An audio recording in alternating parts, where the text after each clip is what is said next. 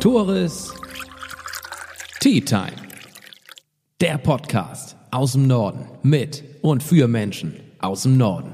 Überall wird gebaut, überall wird was Neues gekauft. Deine Freundin kauft ein neues Auto, dein Bekannter kauft sich eine eigene Doppelhaushälfte. Wie sieht's mit dir aus? Du hast möglicherweise nicht die finanziellen Möglichkeiten, hast keine Rücklagen gebildet, aber möchtest trotzdem dir etwas Luxus gönnen? Dann kann ich dir René Holling ans Herz legen. René Holling ist der Mann für das schnelle Geld und mein Sponsor. Also, wenn du mal was Neues brauchst, wenn du einen Tapetenwechsel benötigst, dann melde dich bei mir oder direkt bei René Holling von der Postbank. Doch nun heißt es auf eine Tasse Tee mit Jan Klausen Hansen. Ja, mein heutiger Gast ist in der Tat bekannt wie ein bunter Hund. Das könnte einerseits an seinen ausgeprägten physiotherapeutischen Fähigkeiten liegen, andererseits aber auch vielleicht an seinem losen Mundwerk, möglicherweise auch an seiner eingeschränkten Sehfähigkeit, über die wir sprechen wollen, oder aber auch über sein neuestes Projekt, denn Jan Klausen Hansen ist auch CEO von Hansen Hanf.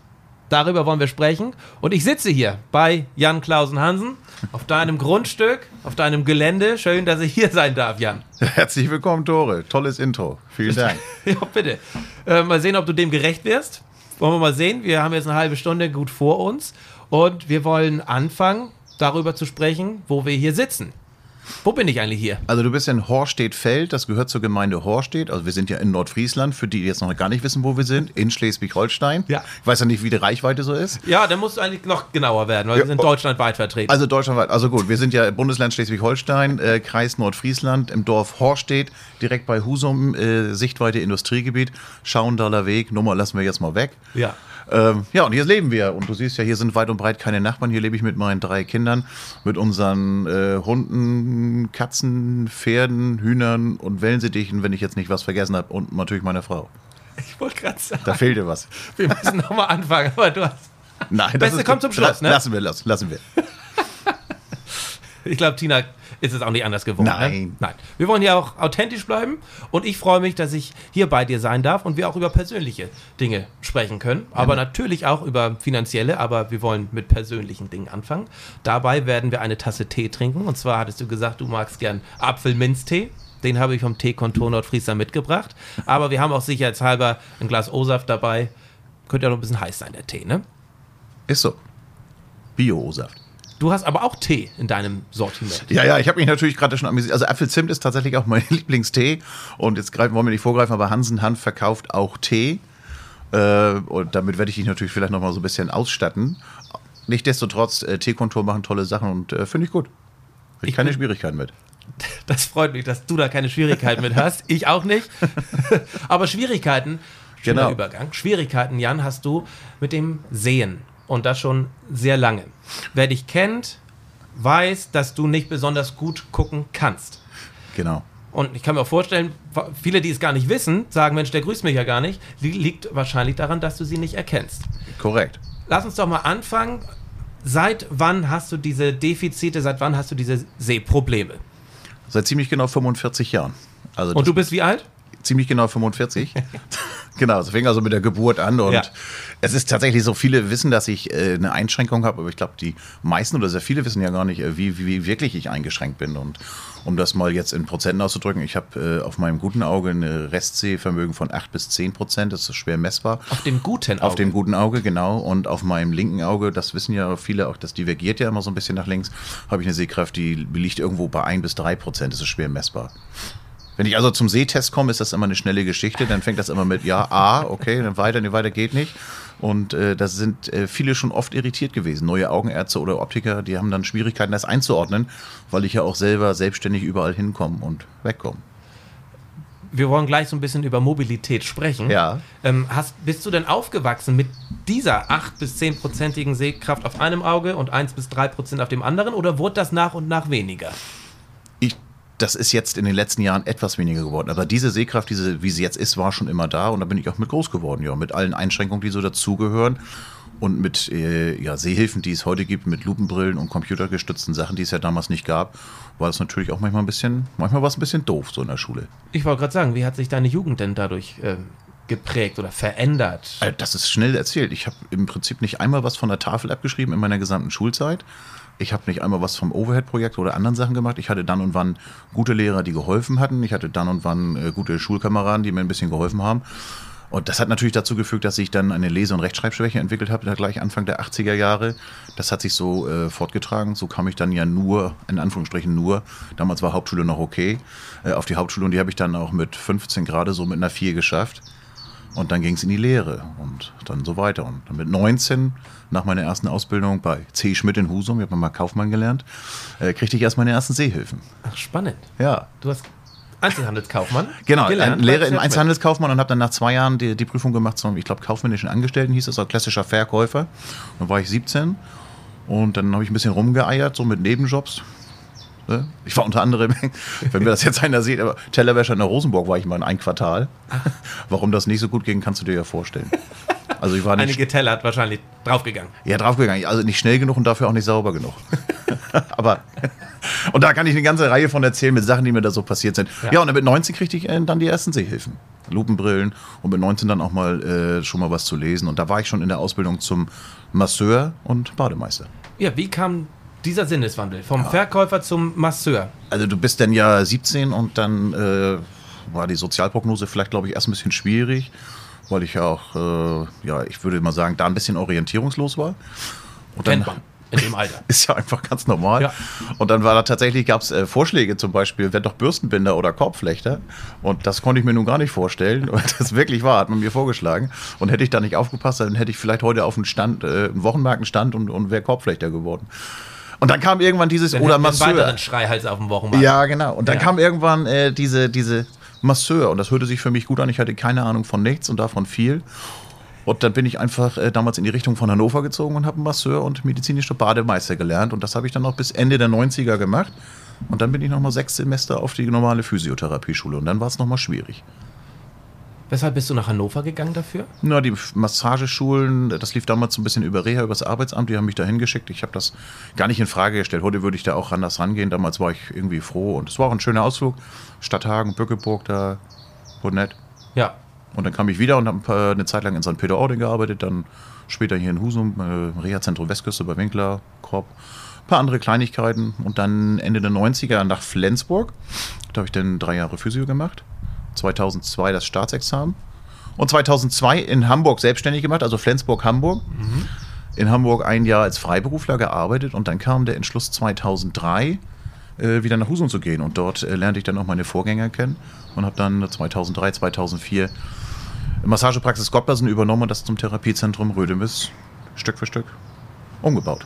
Seit 2004, also knapp seit 17 Jahren bist du schon selbstständig. Ja, also genau. Ich habe das letzte Mal, äh, Lohn habe ich das letzte Mal bekommen 1999. Seitdem arbeite ich im Prinzip selbstständig. Und meine Selbstständigkeit fing an äh, auf dem Fahrrad mit einer klappbaren Massagebank.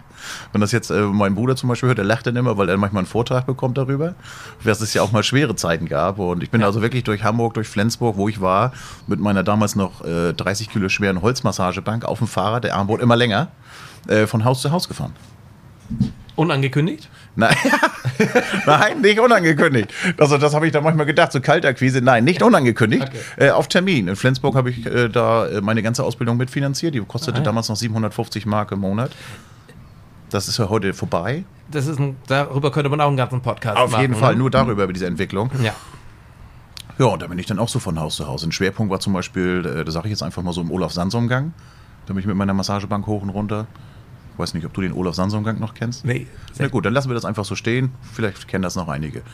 ich bin So eine- sicher, so- aus deiner Generation. Ja, okay, aber du kennst ja so, kennst du Herbertstraße in Hamburg? Ja. Genau, das ist so ein ähnlich wie Olaf Sansumgang dann in Flensburg.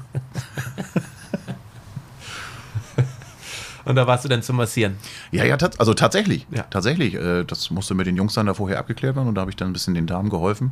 Ist ja doch ein anstrengender Beruf und habe mir wirklich so und auch in anderen Hotels, ob das nun der alte Meierhof, das Intermar war und könnte ich so weitermachen, überall, überall, wo es Arbeit gab, bin ich hingefahren, weil es, ja, es war ein schwieriger Akt, jeden Monat das zu berappen. Miete, Schulgeld, Ja. die Partys. Die nicht zu kurz kam. Nee, trotz dessen, wenn ich im Nachhinein drüber nachdenke, äh, ich lebte in Flensburg über Papas Pita-Laden, wer das kennt, Papas Imbiss. Äh, unter mir waren mehrere Kneipen, Restaurants, Diskotheken. Und es war, ich würde sagen, eine meiner intensiveren Jahre. Ich kann mir vorstellen, deine Frau wird sagen, dass du immer noch intensivere Jahre verlebst, oder? Also ja, das nützt jetzt, das bringt nichts jetzt zu sagen, das stimmt nicht. Nein, das ist immer noch so. Das ist so mein, mein Partyleben, das begleitet mich jetzt ja schon äh, 30, über 30 Jahre schon. Nichtsdestotrotz merke ich, äh, dass das weniger und auch in mir ruhiger wird.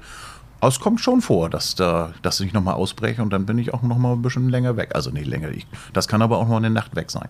Ja, ich meine, man sieht ja auch im Hintergrund einige Flaschen aufgestellt und ich war ganz verwundert, dass in einigen tatsächlich noch was drin ist.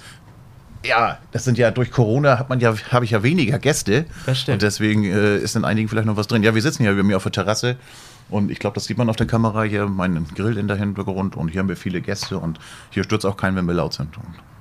Absolut herrlich. Erzähl doch mal, du hast mich gerade rumgeführt über das absolute Highlight auf der anderen Seite.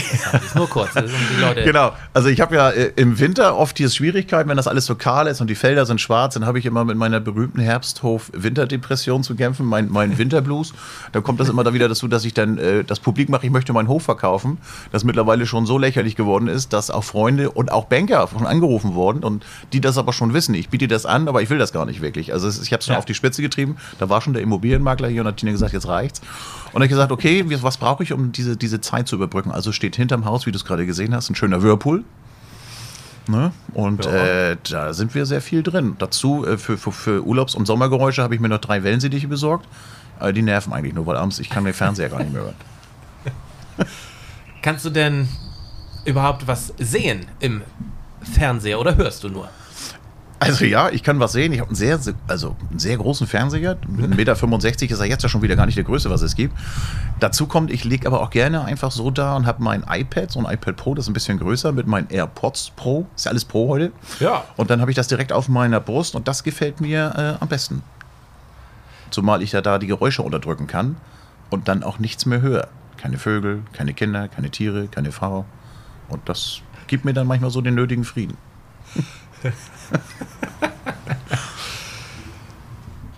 In der Praxis, während deines täglichen Handelns, bist du natürlich auch eingeschränkt durch die mangelnde Sehkraft. Inwiefern beeinträchtigt dich das in deinem Berufsleben oder hast du dadurch sogar Vorteile? Man sagt ja häufig, wenn gewisse Sinnesorgane nicht mehr gut funktionieren, funktionieren andere möglicherweise besser. Wie sieht es da bei dir aus? Also definitiv ist das so, dass sich äh, speziell in meiner Tätigkeit als Masseur eine Sehbehinderung natürlich positiv auswirkt, weil du ja schon auf andere Sinne geschärft bist. Das heißt also das Fühlen automatisch, äh, das, das Hören jetzt in der Praxis ist okay, ist auf, ja, bei Kursen und so auch manchmal ein bisschen wichtig. Ja, das ist so, das wird den Masseuren nachgesagt und aufgrund meiner Tätigkeit und wie viel ich so zu tun habe und wenn ich meinen Plan sehe, dann, dann stimmt das vielleicht bei mir ein bisschen, dass das, vielleicht kann ich das 1% besser als jemand anders, der vielleicht gucken kann. Kann auch Zufall sein. In der täglichen Praxis beeinträchtigt mich das, ja, in der täglichen täglich, würde ich sagen. Ja, durch Pläne, durch Karten, durch Rezeptlesen, das ist mir so gar nicht mehr so richtig möglich. Wir haben das ja so, dass meine äh, Mitarbeiter am Tresen mir den Plan aufschreiben in ungefähr 4 cm großen Buchstaben mit einem schwarzen Edding. Und da, die Liste arbeite ich dann ab. Ja. Und äh, Schwierigkeiten natürlich in der Dokumentation. Das heißt, ich äh, verlange von meinen Mitarbeitern, dass sie minutiös alles dokumentieren. Wir haben für jede einzelne Geschichte, die wir so behandeln, Befundbögen entwickelt. Und ich möchte, dass das jeder macht. Und selber bin ich da, was das betrifft, leider eine 6. Das gebe ich, gebe ich ungern zu, aber ich gebe es zu. Das sind so die Schwierigkeiten im Alltag. Und natürlich, wenn ich durch die Praxis gehe, und die ist ja auch immer größer jetzt geworden, dann sehe ich auch nicht immer, wer jetzt gerade wo sitzt. So kommt es natürlich auch regelmäßig zu amüsanten Verwechslungen. Äh, wie ich nehme auch gerne mal einen falschen Patienten mit und oder lass einen sitzen oder liegen oder also es kommt immer mal wieder vor und wir tragen das, ich würde sagen, ausnahmslos mit Humor und ich kann da gut mit um. Ja, das ist ja auch bekannt, dass du da gut Ja, das nützt ja nichts. Das nützt und ja da ja Kannst offensiv mit umgehst. Ja, du kannst dich jetzt ja jeden Tag, kannst du jetzt äh, hinsetzen und, und rumheulen und, und ist schlimm und so. Die Situation, sag ich mal, wo mir das wirklich äh, wehtut, die gibt es, aber die sind, die sind nicht mal monatlich. Das, das sind Kleinigkeiten. Welche zum Beispiel? Ja, ich war letzt, also was ich jetzt merke, dadurch, dass es ein, zwei Prozent schlechter geworden ist, wenn ich jetzt einkaufen gehe, dann kann ich halt auch teils große Sachen, also die, Überschriften gar nicht mehr lesen. Das ist schon doof, wenn du was Spezielles suchst. Das ist eine Situation im Theo-Bereich und wollte mir ein bestimmtes Gewürz kaufen. Ohne Fragen habe ich da gar keine Chance mehr. Und das nervt dann schon mal, ne? Ja.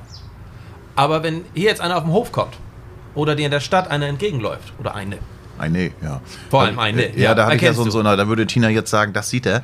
Es ist tatsächlich so, dass ich, wenn ich mal im Hafen sitzen will, manchmal, ich schaue also automatisch nach rechts und, und, und, und, und in der der junge Dame ähm, mit netten Frisur, die kommt dann so und dann sagt Tina, das kann ja gar nicht angehen. Und sie unterstellt mir, ich habe da so eine Art Sonar dafür. Ich weiß das auch nicht. Ich, das ist natürlich Quatsch. Ja, wenn ich in der Stadt laufe und ich bin jetzt, sage ich mal, vielleicht bin ich gegenüber bei C. Schmidt und du bist drüben beim Theo, dann sehe ich das nicht. Wenn du rufst, ich würde dein, dich erkenne ich an der Stimme, dein Vater erkenne ich an der Stimme. Äh, und ja, ansonsten laufe ich natürlich an vielen vorbei. Und wer von mir nicht gegrüßt werden will, der sagt einfach, ja, habe ich jetzt keinen Bock drauf auf Jan, der läuft einfach weiter. Und ansonsten gibt es natürlich immer wieder welche, äh, die das ja nicht wissen, die mir so eine gewisse Arroganz nachsagen. Und Der grüßt ja nicht mal. Der hat Genau, nicht der grüßt, ja, dann nicht mehr genau im Grunde der Selbstständigkeit und dann, und dann bist du ein bisschen bekannt. Da wurde dann auch eine Zeit lang immer mal was vermischt und wenn ich die Gelegenheit habe, dann kläre ich das gerne, gerne auf. Ich sage den Leuten das und sage denen das auch zwei, dreimal, weil viele dann auch manchmal so das gar nicht so richtig glauben können.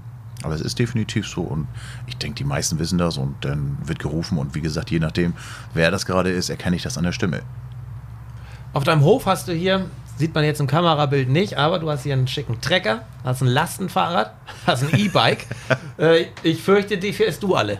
Das ist richtig. Das ist zur, zur Linken, vielleicht blenden wir daher nochmal kurz ein Bild Ja. ein. Das ist Ferdinand, heißt er. Das ist mein, mein Trecker, das ist ein Pharma 2D von der Firma Fendt. Der ist von 1963 in Wacken schwarz lackiert, weil ich ja auch sonst jedes Jahr in Wacken bin, wer das nicht kennt, WOA. Das sollte bekannt sein. Ich denke, das brauchen wir nicht weiter erklären. Daneben siehst du, das ist ein Lastenfahrrad. Das habe ich jetzt erst seit eineinhalb Wochen. Das ist ein Hercules Cargo Bike. Kann ich 100 Kilo zuladen. Und daneben steht mein, meine Kreidler. Ich wollte immer meine Kreidler haben, aber den Mofa wollte ich jetzt nicht mehr haben. Wobei das der einzige Führerschein ist übrigens, den ich habe. Kann ich gleich nochmal kurz erzählen. Und diese drei Sachen, die bewege ich hier. Und das Lastenfahrrad ist so toll für mich, weil ich jetzt ja auch Einkäufe selber holen, einholen kann, äh, Leergut wegbringen kann. Ich bin noch unabhängiger wieder dadurch. Also heizt ein halbblinder Mann auf einem Lastenfahrrad durch Husum. Auf jeden Fall. Ich habe auch noch, das habe ich jetzt nicht hingestellt, um dann Verwirrung äh, zu verweiden. Ich habe auch noch ein Trekkingrad, ein Speedbike, das fährt 50. Ja. Da fahre ich auch gerne mal, wenn das mal irgendwie mal ein bisschen schneller. Wenn ich jetzt mal eine Hatstedt zu meinem Kumpel Thorsten möchte, dann nehme ich das Fahrrad manchmal, weil dann bin ich in, in acht Minuten da. Aber ich meine, es gibt hier ja auch Wege, Strecken, wo du wahrscheinlich der Einzige auf der Straße bist. Ja, und ich gucke mal, ob da jetzt nicht gerade die grünen Tonnen dran sind, weil die, da, da habe ich auch schon mal übersehen. und, Da nein, gab es einige Unfälle schon? Es gab einen einblicklich ein bisschen doofen. Da kam ich mal vom Hafen mit dem schnelleren Rad und äh, wir hatten eine Besprechung am Hafen, die ging ein bisschen länger und ich fuhr dann die, was gar nicht, bei zwischen Famila und, und VW, da, keine Ahnung, Robert-Koch-Straße, glaube ich, fuhr ich hoch. Und eine Nacht vorher war ein Sturm und da stand ein Container auf der Straße und ich guckte nach links rüber zu Famila und hatte noch so im Kopf, will ich was vom Griechen mitnehmen? Ja. Ich hatte so 35 auf dem Tacho und ich guck nach vorne, da war alles grün und das war ein Container, der leer war. Und ich bin samt Fahrrad voll gegen den Container, über den Container, habe den Container umgerissen und habe das geschafft, nicht nur vorne eine 8 im Rad zu haben, sondern hinten eine 8, die Gabel verbogen, Lenkrad verbogen. Und ich lag am Grünstreifen und habe wirklich gedacht, scheiße, jetzt ist es mal ein bisschen schief gegangen. Ja. Ich brauchte so zwei Minuten und habe dann ein paar Prellungen gehabt, aber wieder mal keine Verletzung, wie eigentlich noch nie in meinem ganzen Leben. Aber es ist nicht irgendwie wirklich was vorgefallen. Nein! Wo du daraufhin Nein, nein, gesagt nein. hast, gut, Nein, also immer, wenn ich in der Stadt- auch genau. kein Auto Nein. mehr oder jetzt fahre ich Um Gottes Willen. äh, Mofa mehr oder kein Ach so, Quad ja. mehr. Oder, Alles klar, ich weiß, worauf du hinaus willst. Ja, es ist ja bekannt, genau. Ich hatte früher Quads und auch große äh, UTVs, äh, so mit kippbarer Ladefläche, so Buggies. Und da bin ich gerne hier überall viel mitgefahren und dann. Äh, Also überall muss man natürlich sagen, nicht in der Stadt, sondern Nein, hier auf dem Gelände. auf dem Feld. Na, auf dem genau, wenn Feld. das Wir jetzt sehen- wirklich in der in der Einöde. Ja. Genau, also hier die Wirtschaftswege zu den Nachbarn mal zum, zum Bierchen, zum Bauern nebenan. Nur dann ist es eben merklich etwas schlechter geworden und ich war für mich war klar, dass das auch gefährlich sein könnte. Und dann reagiere ich schnell und habe das alles sofort verkauft. Das heißt, auch mit den E-Bikes, wenn ich in der Stadt bin, ich mache wirklich nur Sachen, äh, die ich auch ja, verantworten kann. Ja. Auch der Kinder wegen. Hauptsächlich der Kinder wegen. Ganz klar. Besteht die Gefahr, dass du wirklich gar nichts mehr sehen kannst, dass du wirklich erblindest? Nein, mit der derzeit oder mit der äh, damals gestellten Diagnose nein. Also der grundsätzliche, das grundsätzliche Problem ist, dass der Sehnerv, in, da muss ich ungefähr so groß gewesen sein, sich nicht weiter mitentwickelt hat und ich habe auch keine richtige Netzhaut. Das sind nur Narben. Jeder Augenarzt, der mich das erste Mal sieht, denkt, ich bin gelasert. Also nach dem Stand nicht. Das Einzige, was natürlich jetzt dazu kommt, ist irgend so eine, so eine Alterssehschwäche noch. Nein, aber ganz blöd, nö, das wollen wir nicht hoffen. Ja. Nein. Und wie du das schon sagtest, du gehst da ja sehr offen mit um und das schränkt dich ja auch überhaupt in deinem Glücklichsein nicht ein. Du bist ja ein Mensch, wenn man dir begegnet, immer gut drauf, immer einen lockeren Spruch auf den Lippen. Ja, ja. Also das ist natürlich, also kein Mensch ist ja immer gut drauf. Ich habe auch so meine dunklen Momente. Ich habe nur für mich die Fähigkeit erlangt, diese schnell wieder äh, wegzuwischen vor meinem inneren Auge und mich auf das, auf das Positive zu beschränken. Ich bin ein dankbarer Mensch. Ich weiß, äh, dass ich heute, wie ich dastehe, dass es was Besonderes ist und da bin ich sehr dankbar und mache auch regelmäßig Übungen. Ich habe äh, vor einigen Jahren eine Ausbildung im Thema NLP gemacht, Neurolinguistischen Programmieren, habe ich vor einem Jahr eine Masterarbeit, auch eine Masterprüfung gemacht. Also das heißt, ich, ich hoffe nur eine mündliche.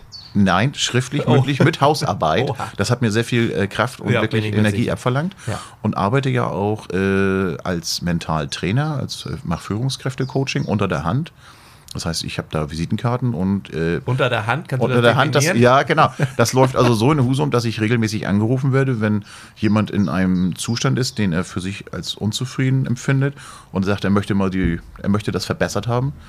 Dann kann es sein, dass ich also in verschiedene Büros von Selbstständigen und Nicht-Selbstständigen komme und dafür sorge, dass der Zustand sich verbessert durch Mentaltraining, durch NLP. Nebenbei betreib, betreust du, betreibst du ja auch noch eine Praxis. Über die sprachen wir schon kurz. Ganz genau. kurz, wie groß seid ihr mittlerweile? Und ihr habt ja auch gerade nochmal angebaut, ne? Genau, wir haben, wir haben, wir bauen regelmäßig an. Ich denke, dass wir in der Quadratmeter- und Mitarbeiterzahl hier äh, die größten sind. Also das soll jetzt nicht vermessen klingen, aber wir sind die größten. Wir arbeiten mit einem Team, wenn alle Trainer da sind. Wir sind äh, fast 20 Leute. Dummy. Wir sind nicht, also ich würde sagen, wir sind derzeit bei ungefähr neun Vollzeitkräften und wenn wir nicht gerade äh, die Corona-Phase jetzt haben, dann haben wir auch Trainer, die auf 450 Euro und auf Teilzeit und auch Honorarkräfte bei uns arbeiten. Wir haben ein Schwimmbad, in dem wir ja äh, Bewegungsbäder, Aquafitness, Aquaspinning, Babyschwimmen, Kinderschwimmen, Seepferdchen und so weiter. Habe ich bestimmt jetzt wieder was vergessen. Oben ein Kursraum, verschiedene Kurse. Äh, ob das nun Yoga, Pilates, sowas, was wir jetzt gerade planen. Der Kursraum ist nämlich nicht ganz zwei Jahre alt und dann kam Corona. Ja. Dann haben wir einen, einen Fitnessbereich mit äh, Geräten und dann haben wir eben die klassische Physiotherapie-Praxis mit den einzelnen Behandlungsräumen. Ist der Bedarf gegeben? Ist der so groß, dass man 20 Mitarbeiter haben kann, dass man immer weiter anbauen kann? Ähm, ist, ist der gegeben? Wird das mehr im Laufe der Zeit? Was ja, das ist deutlich ja. mehr. Ich mache das jetzt ja über 25 Jahre und äh, der gesamte der gesamte Gesundheitsbereich, der physiotherapeutische Bereich ist ja komplett im Wandel. Das liegt zum einen daran, die Menschen werden älter, das Gesundheitsbewusstsein auch im Alter steigt. Heute bekommst du auch mit 80 und 90 nochmal eine neue Hüfte. Und auch Menschen mit 85 haben das Bedürfnis, noch gesund und fit zu sein, wollen noch in Urlaub fahren. Das, die Möglichkeiten der Behandlung äh, haben sich verändert, die Möglichkeiten mit den Krankenkassen zusammenzuarbeiten. Wir reden hier so von Präventionskursen, das haben die Kassen erkannt. Und ja, wir sind mehr Menschen geworden und auch die Defizite bei den Jugendlichen spielen uns da leider, muss ich sagen, in die Hände. Handyneck, äh, die äh, Generation Computer. Wir haben also Patienten mit 16, 17, 18 Jahren, die auch an Bandscheibenvorfällen operiert werden. Handyneck. Handyneck, als offizielle ne? also, Diagnose, ja, genau. Ja, Sitzt dann immer so nach, nach vorne, genau. Da gibt es also, ich denke mal, in, in, in wenigen Jahrzehnten werden wir die ersten Daumenprothesen einbauen, bevor wir Knieprothesen einbauen. Wo ist denn mein Problem überhaupt, Jan? Du bezeichnest mich immer als hoffnungslosen Fall, wenn ich bei dir liege. Oder liegt es denn bei mir? Handyneck, ich glaube, ich bin ja Nein. schon zwölf Jahre bei dir, da gab es noch gar keine. Nee, Handyneck hast du nicht. Du, du, hast ja aufgrund deines Rückens, du hast ja eine tolle Haltung. Danke für die Erinnerung. Ja, ja und äh, wenn man die Wirbelsäule nicht als solches, sondern äh, als normal flexibles Organ so zwischen Kopf und Hintern sieht, dann ist das bei dir wie so ein Besenstiel. Fakt ist, ich kann da gar nichts für. Nein, das ist, nee, nee, natürlich. Du bist ja nie schuld.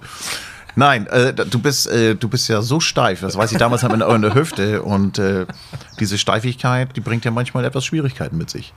Ja, manchmal Schwierigkeiten, manchmal schöne Erlebnisse. Ja, schöne ja. Erlebnisse. Du freust dich ja dann immer, wenn du mal zu mir kommen kannst. Und, ähm immer herrlich.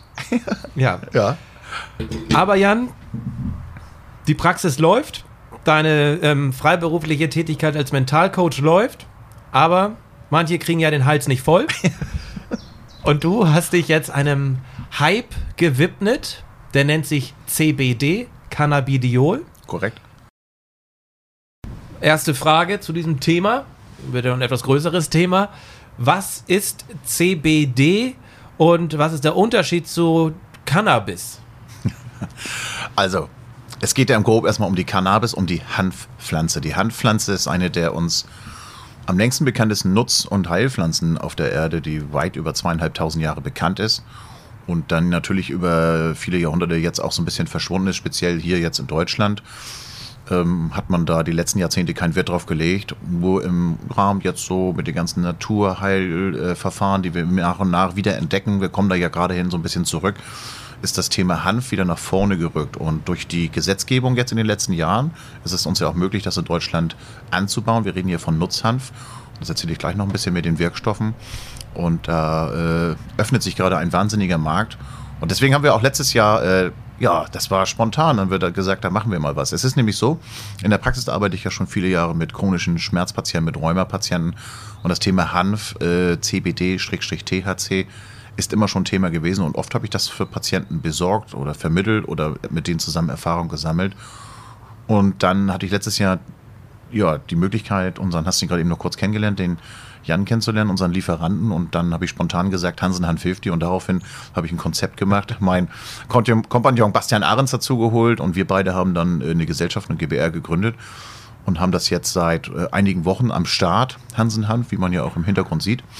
Es geht um CBD. CBD steht für Cannabidiol, ist ein Wirkstoff aus der Hanfpflanze, den wir auch im Körper haben. Wir haben also ein eigenes System für Cannabidiol und es gibt im Körper, ob das nun, ich will das jetzt nicht grob machen, aber das Nervensystem und verschiedene Regulierungssysteme und es gibt eben Ungleichgewichte im Körper und dieses Cannabidiol hilft dem Körper, sich da wieder äh, vernünftig aufzustellen. Es geht hier um äh, Zellstrukturen und so weiter. Und äh, wir haben tolle Erfahrungen in, in, der chronischen Schmerzbekämpfung.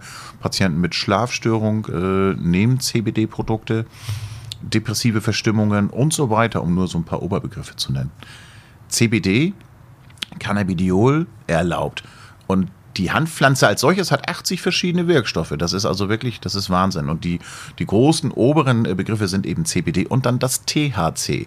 Genau. Das Tetrahydrocannabidiol.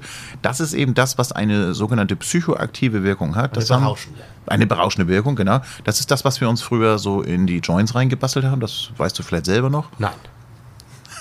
Gut, lassen wir das. Nein, aber das ist das, was also sonst in die Joints reinkommt. Das hat, wie gesagt, eine, eine berauschende Wirkung. Das kann zu Persönlichkeitsveränderung führen. Und daher ist es auch in Deutschland derzeit so noch nicht erlaubt. Es sei dann, es liegt ein Rezept vor und auch THC-haltige Produkte werden in Schleswig-Holstein angebaut. In der Nähe von Neumünster ist da ein, ein also wirklich ein Hochsicherheitstrakt, muss man sagen. Nur das ist das, was wir nicht können und auch nicht wollen und Eine auch nicht dürfen. sogenannte Cannabis-Plantage. Die gibt es tatsächlich. Eine Ne. aber legal, eine autorisierte. Eine autorisierte, ganz genau. Gibt So. ja wahrscheinlich viele, die. Es gibt viele nicht autorisierte, Ja. aber es gibt eben auch diese eine große autorisierte, das sieht wirklich wie Fort Knox aus. Bei uns ist das so, der THC-Anteil in den Produkten, die wir in Deutschland verkaufen, darf 0,2 Prozent nicht übersteigen. Und das haben wir uns zertifizieren lassen. Da, gibt's, äh, da haben wir mit Bundesopiumbehörde und dem Veterinärsamt dann wurde da zusammengearbeitet, sodass das, was wir verkaufen, auch alles safe ist. Heißt, man könnte eine ganze Flasche CBD-Öl trinken und man wird nicht high. Nee, high wirst du nicht. Das wird, also das, eine Reaktion wird das sicherlich haben. Also eine ganze Flasche, meinst du jetzt ein Liter oder ein 10 Milliliter Fläschchen? Ja, so eine. War nur ein Beispiel. Also, Ja, wird, also wir verkaufen ja, genau, wir verkaufen ja unsere CBD-Tropfen in, in 10 Milliliter Fläschchen. Das sind diese kleinen Flocons, wo man auch die Nasentropfen sonst mitbekommt. Und die Dosierungsempfehlungen liegen immer so drei Tropfen plus 1, 2, 3. Und in der Phase des Probierens habe ich den Selbstversuch gemacht und habe das auch mal höher dosiert und habe auch mal 30 Tropfen am Tag über Tag genommen.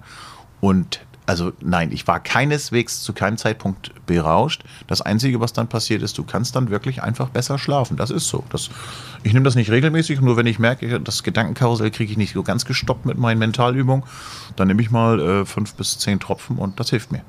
Wir sehen ja im Hintergrund eine Aufreihung von alkoholischen Getränken. ähm, Ja? da liegen jetzt keine Joints zwischen, Nein. weil Joints nicht legal sind. Richtig. Hartstoff, wie wir ihn hier sehen, Spirituosen sind legal. Ja. Hast du da als zertifizierter CBD-Händler Verständnis für, dass Cannabis nicht legal ist und Schnaps schon? Nein. Und da habe ich auch eine ganz klare Pos- Position beziehe ich da. Also am Ende ist eine, eine Flasche Korn viel schädlicher als ein Joint zum Beispiel. Das wissen wir heute. Das ist so ein bisschen aus der Historie heraus, dass äh, Drogen wie, wie Cannabis oder auch LSD, so, das hat was mit, mit, der, mit den Kriegsjahren und danach zu tun, mit unseren Glaubenssätzen, dass es einfach nicht mehr okay war. Äh, früher war es ganz normal, dass man mal so eine Art LSD-Trip oder genommen hat oder auch mit Cannabis einfach gearbeitet hat. Also vor 100 Jahren war das völlig normal, dass auch damals schon schwerkranke Menschen mit Cannabisprodukten gearbeitet haben. Und jetzt dann in den letzten Jahrzehnten ist das etwas salonfähiger geworden. Nichtsdestotrotz merke ich, dass wir, wenn das Thema Hanf, Hanf ist, oh Gott, Drogen. Und ich erkläre den Leuten das, ich habe ja sehr viel Aufklärungsarbeit noch vor mir. Ich erzähle das dann, wie das alles so zusammenhängt. Und dann äh, wird es dann oft, dann hält sich das ein bisschen auf. Nichtsdestotrotz haben die Leute Hanf, da spielt den bei einigen einen Film ab, den kriege ich manchmal gar nicht gestoppt. Ja, auch ich assoziiere Hanf mit noch was, mit was Negativem, mit was Illegalem, weil es eine Ja. Droge Weil es es eine Droge sein kann. Wenn du jetzt zum Beispiel natürlich dir privaten äh, Cannabis anbaust und das ist dann, dann mit THC enthalten, dann kann das ja eine berauschende Wirkung haben.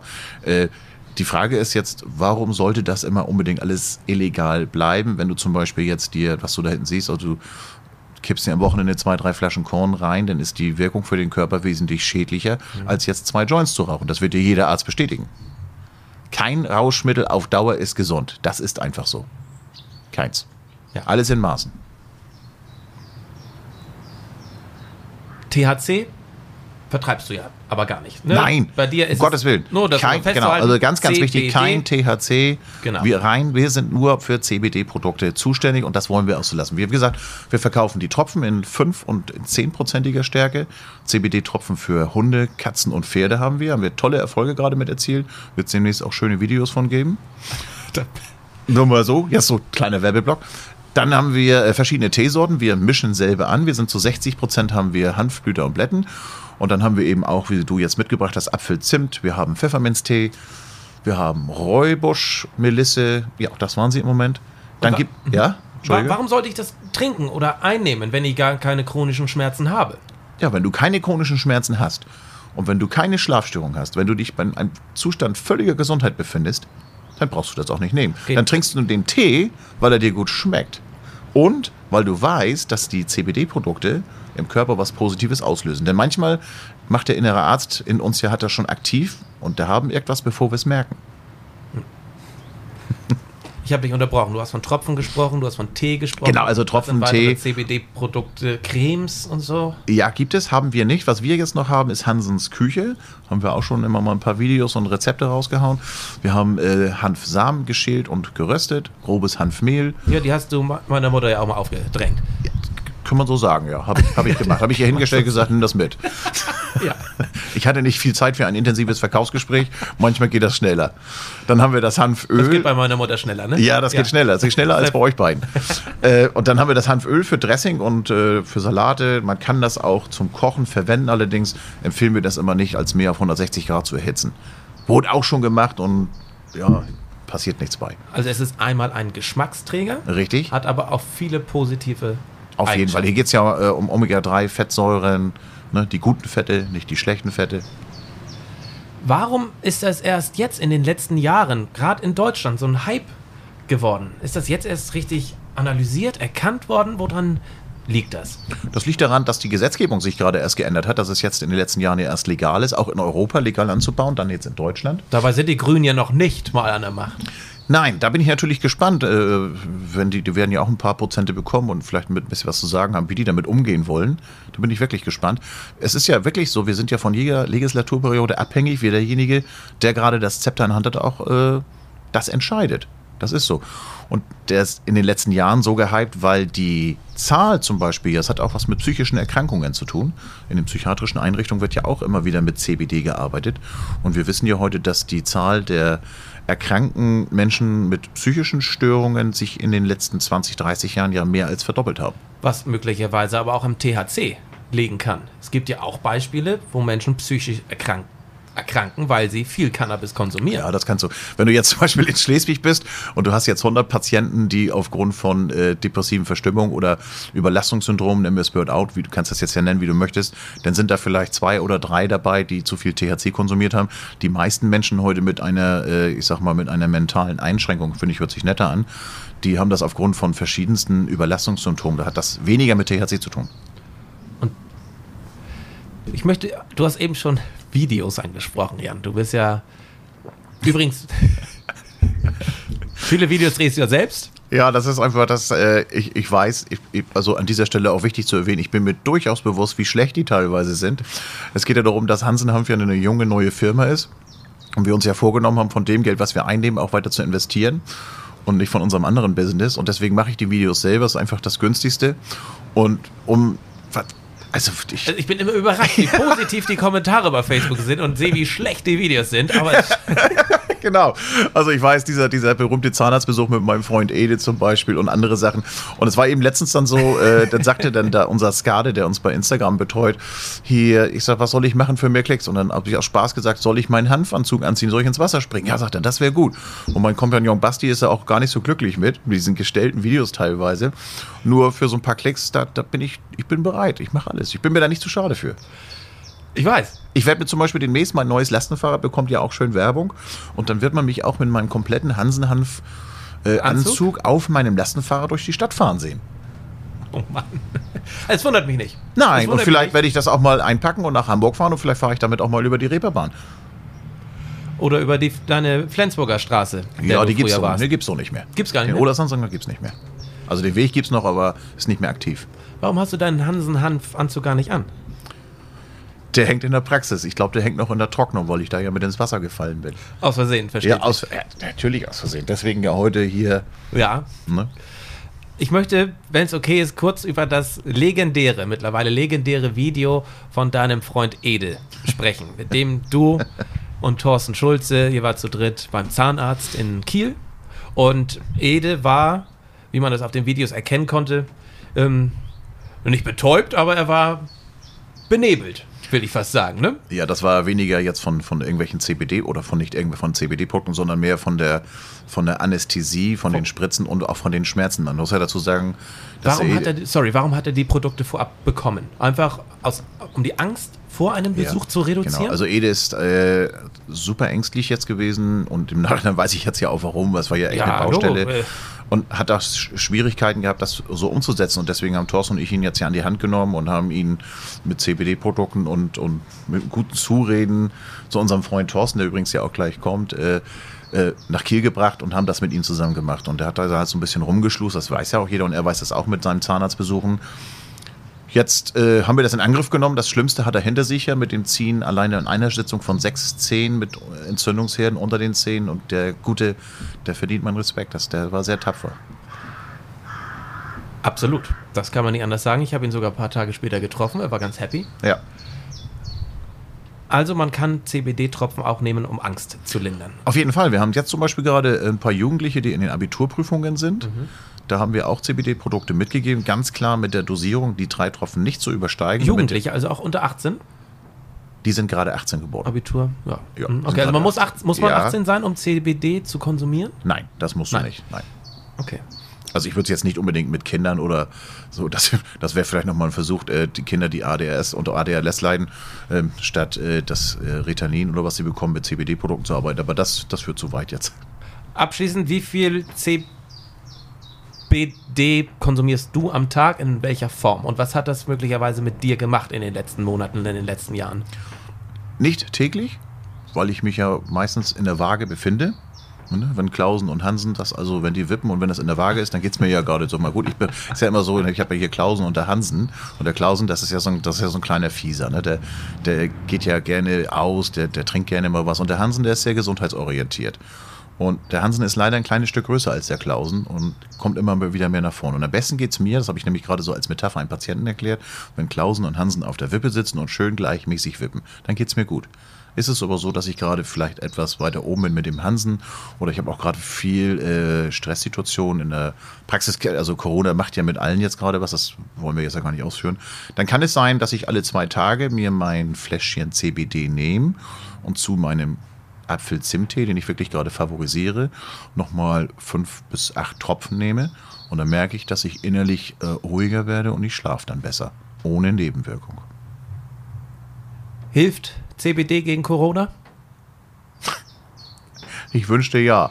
Ich, wundere wün- mich, dass du das noch nicht beworben hast. Nee, äh, nein, CBD hilft nicht gegen Corona, allerdings gegen äh, Corona, äh, ich will ich mal sagen. Gegen Corona-Angst. Äh, gegen Corona-Angst, genau, oder Corona-Stimmungen, in welcher Art auch immer. Und die sind ja sehr vielfältig gerade. Ist ja echt ein, ein Scheißthema. Ich kann es ja ruhig mal sagen. Mario Barth hatte jetzt ein T-Shirt und das fand ich gut. Corona ist ein Arschloch. Ich glaube, das kaufe ich mir auch. Mehr kann jetzt nicht kommen. Schönes Schlusswort. Alles Corona klar. ist ein Arschloch. Ja, kann sicherlich jeder zustimmen.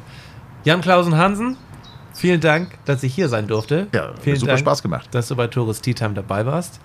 Ich drücke dir, deiner Familie, deiner Praxis, deinem Hansen-Hanf-Team die Daumen. Alles Gute für die Zukunft und bin gespannt, was man von dir noch hört und vor allem, was man von dir noch sieht. Ja, alles klar. Vielen Dank. Tores Tea Time. Der Podcast aus dem Norden mit und für Menschen aus dem Norden.